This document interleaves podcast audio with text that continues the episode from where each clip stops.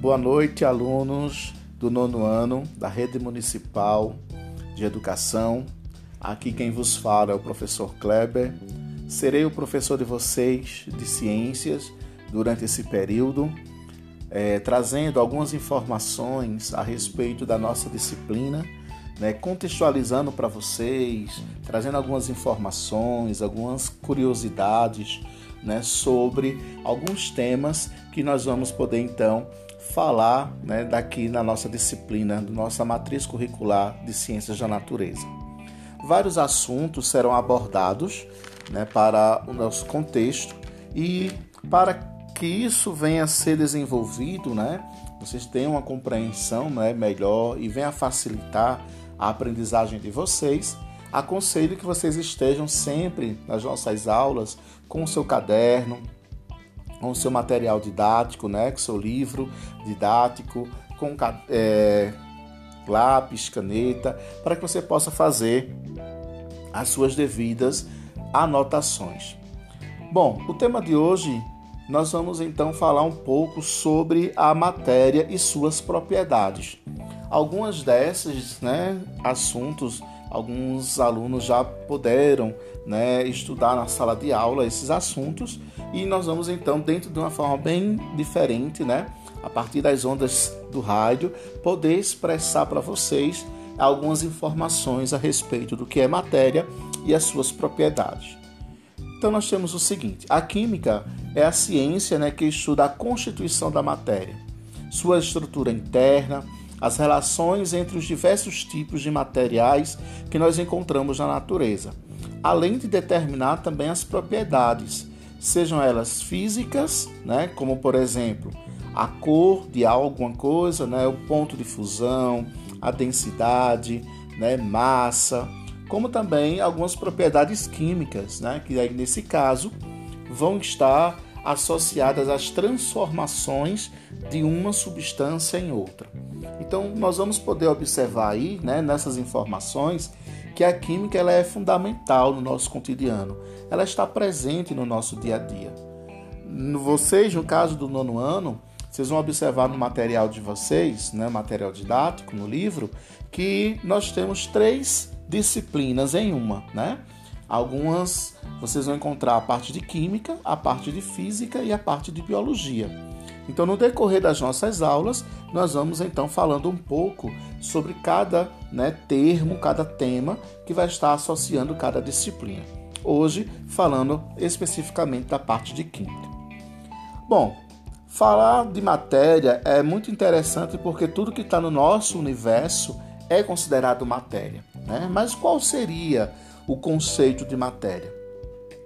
Matéria é tudo né, que tem massa e tudo que ocupa um lugar no espaço e pode, portanto, de alguma forma, ser medida. Né? Exemplo, a gente tem a madeira, o alumínio, o ferro, né? A gente mesmo, né? Corpo humano, é, a nossa cadeira em casa, a nossa mesa, a nossa cama, a televisão, né? Então tudo isso é considerado matéria.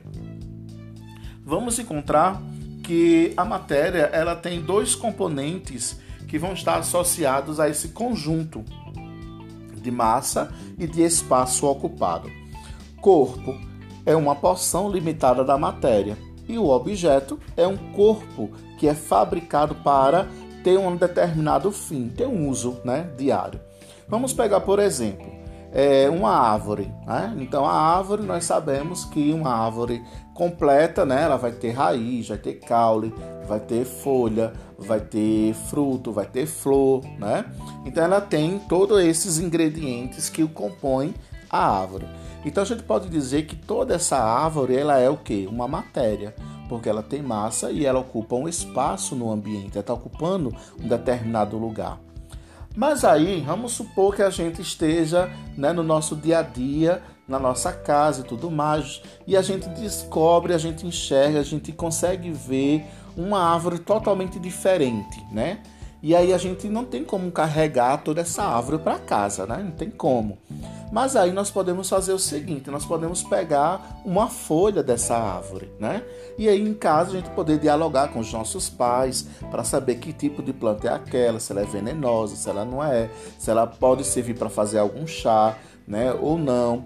Então, essa folha, né, dessa árvore, ela vai representar o corpo, né?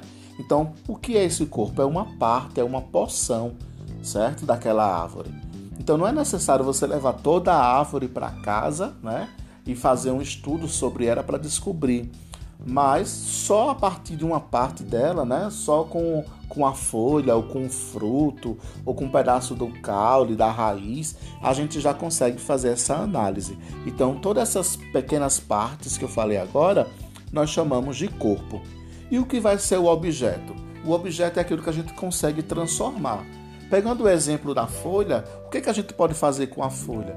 A gente pode, dependendo da planta, né? A gente pode fazer um chá, a gente pode fazer uma salada, né? Então, esse objeto, né? Pode fazer é, pigmentos, né? Para coloração, né? A gente pode utilizar pode fazer várias coisas com essa folha. Então essas várias coisas que ela vai ter um, um ponto, né, vai ter algo para ser utilizado, né, nós chamamos então de objeto. Outro exemplo bem simples que a gente pode entender, é, vamos associar o corpo humano, né, o corpo de uma mulher. A mulher tem um cabelão, né? Então todo o corpo da mulher é o que? Matéria. O que vai ser o corpo? Vamos pegar o cabelo, né? Então, o cabelo representa o corpo, vai representar uma matéria, né? E o que, a gente pode fazer com esse cabelo? Uma peruca. Então, a peruca, nesse caso, é o nosso objeto. Então, você tem a mulher, matéria, tem o cabelo, um corpo, e tem a peruca, o nosso objeto. Então, veja que é simples a gente, né, de uma forma bem resumida, falar desses três pontos, dessas três características que vão marcar todo o, o corpo, né, toda a matéria contida no nosso universo. Não esquecendo que a matéria ela vai estar contida né, em três fragmentos, ou seja, em três partes: sólida, líquida e gasosa. Compondo essa, essa característica né, da matéria, nós vamos ter as propriedades. Para que servem essas propriedades? Para a gente poder visualizar, a gente poder contextualizar, né, poder identificar as características específicas, né? as formas importantes, o que, que elas têm né, de substâncias que vão intercalar entre si. Então, nós vamos encontrar três tipos de propriedades. Anotem aí: propriedades gerais, propriedades funcionais e propriedades específicas. Esses são, os três tipos, esses são os três tipos de propriedades que são associadas à nossa matéria. O que é a propriedade geral? Propriedades gerais são comuns a toda e qualquer espécie de matéria, independente da substância de que ela é feita. Né? O que importa é essa propriedade que a maioria vai possuir. Por exemplo, todo mundo tem massa, né? Todo mundo né, vai conseguir ter uma composição. Divisibilidade é outra propriedade, né? a gente consegue dividir as coisas. Então, você tem uma propriedade nesse caso que ela é comum, né? É, compreensibilidade, elasticidade são outras propriedades que são associadas, estão agrupadas nessas propriedades gerais. Vamos falar um pouco da questão da massa, né? A massa, como já foi dito, é uma propriedade geral. Então é uma propriedade que ela está relacionada, né, à quantidade da matéria que um corpo possui. É importante a gente falar um pouco sobre massa, porque às vezes nós confundimos muito a questão de massa e peso, né? São duas coisas diferentes. Por exemplo, nós temos o costume né, de passar por uma farmácia, por exemplo, tem lá aquela balança, né? E a gente vai medir é, o nosso peso. Na verdade, a gente não fala peso, né? Na verdade, ali nós estamos medindo a nossa massa, porque massa é tudo aquilo que está compondo a matéria. Né? Você vai observar que se você tiver com uma calça, por exemplo, você vai ter uma, uma composição, né? Maior, a massa vai ser maior do que se você tiver, por exemplo, com uma bermuda, né? Então você tem que uma diferença aí, porque a composição ela é diferente. Então isso vai alterar. Quando nós falamos de peso, nós estamos atribuindo esse peso com uma força gravitacional.